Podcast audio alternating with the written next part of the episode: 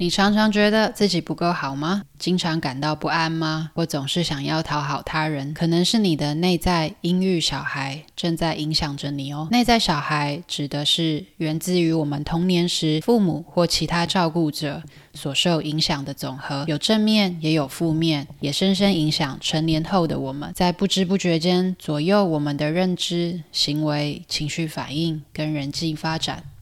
今天这一集，想要跟你分享我的自我观察跟实践。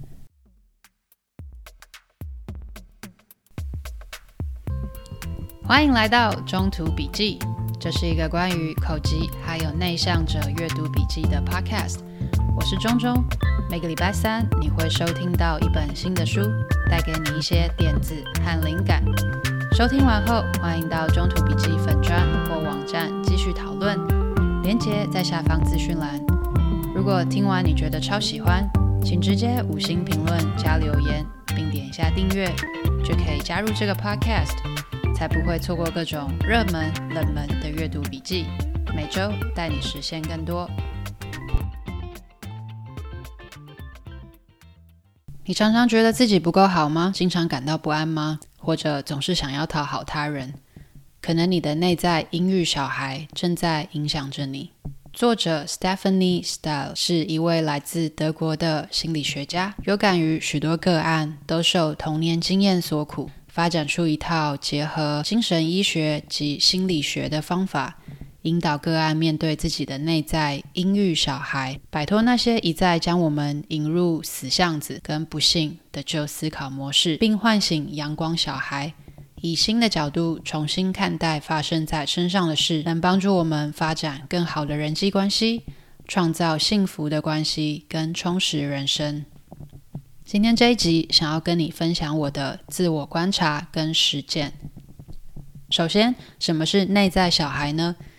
源自于我们童年时从父母或其他照顾者所受影响的总和，包含正面或负面。童年时我们所感受到的被接纳、喜爱、受委屈或伤害，都会深藏在我们的潜意识里，深深影响成年后的我们，在不知不觉间左右我们的自我认知、行为、情绪反应跟人际发展。那些由童年所获得的正面感受，造就了阳光小孩。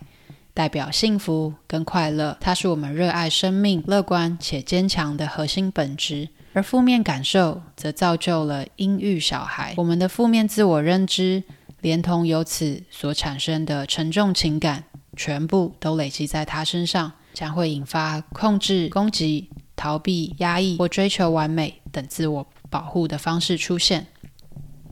大汉是我的前同事，经验老道，能力超强。有他出场，没有什么技术问题难得倒他，而且跟其他曾合作过的许多技术大神一样，他非常有个性。太小的案子直接忽略，棘手的会议视而不见，太简单的问题丢个文件，认为客户自己看看就会懂了。我也不是第一次碰到这样的情况了。从前由于职责的划分，客户有问题，第一个跑到我身上。处理得太慢，处理得不够好，被追杀的也总是我。因此，我发现自己很难两手一摊，说只是另一位同事的问题吗？久而久之，我变得习惯靠自己。以前我很容易扮演小叮当的角色，既然是技术出身，碰到问题总是想办法解决。曾经自己读文件、测试，最后实做给客户看。也就是说，为了让事情顺利进行下去，我会自动补位去做别人的工作。日子久了也还过得去。往好处想，我的技术能力也在提升，其实没什么不好。但自从转换到新的职位，我发现完全不能用同个方法来做事，因为我要同时负责的案子从少少一只手数得出来，成长到数十个；要面对的问题从本来专注在解决方案，往前延伸到商务策略制定、合作伙伴跟竞争，甚至跨国的分润协商。如果要继续什么都自己来，我大概就不用下班了。但大汉还还是大汉，凡事有自己的步调，丢讯息爱回不回，发会议给我无声卡，不 cue 他就永远不会出声。我采取的第一个行动是搜集情报，私下问问其他同事是不是也有一样的困扰，大家都是怎么应对的呢？结果不出我所料，这不是我一个人的感受。我也试着找机会以一个人而不是同事的角度。了解大汉，跟他闲聊，运用会议开始前的空档聊聊彼此生活，才知道他的家人最近生病了，刚好我也有一样的困扰。虽然这种闲聊无法实质解决任何问题，但无形中拉近了彼此的距离。接着，我决定自己坐上驾驶座，不再基于尊重，事事问他的意见才行动，而是直接告诉他我希望怎么做。请他配合，当然也做好了备案，跟其他同事和合作伙伴打好关系，随时上场救援。最后，我跟主管在 one on one 中说明这样的情况，由主管判断是否要跟对方的主管沟通。后来我发现情况不不太一样了，大汉变得更积极了。先是讯息开始会看会回，发会议从无声卡变变成会同意，还会回信问有会议冲突，我想怎么安排呢？如果你问我为何会有这样的改变，原因很多，可能是被老板提醒了，还是意识到团队没有自己也能顺利运作。不论如何，我抓住机会向大家称赞他哪里做得好。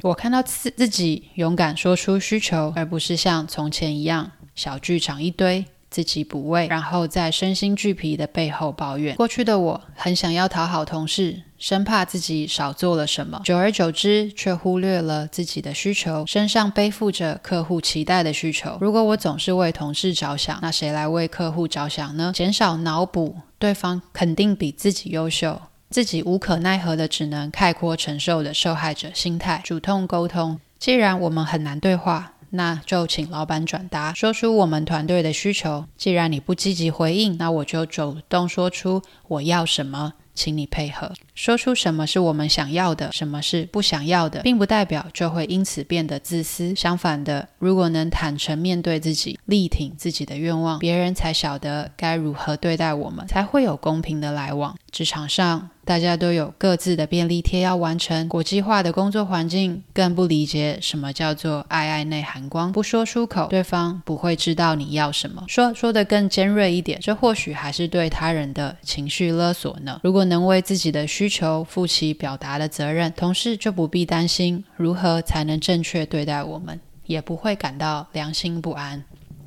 如果你也看到自己在工作上有情绪困扰，比如像我一样容易不安、小剧场一堆，那么可能是内在小孩正在呼唤你的注意。内在小孩是童年经验的总和，内化成为潜意识，在长大成人后，默默地影响我们的知觉、感受、思考和行为。所以，我们对于事物的反应，很可能是内在小孩在。刷存在感。阅读这一本《童年的伤，情绪都知道》，帮助你察觉内在小孩的渴望跟伤痛，为他找一个家，抛弃那些总是陷入死路的旧模式，找到新模式，让自己和他人更知道如何与你相处，化解冲突，为自己营造更自在的环境。Hello，希望今天这一集有帮助到你。如果想要阅读文字版，连结放在说明栏。请追踪、按赞、订阅《中途笔记电子报》，我会持续与你分享。那我们下次再见。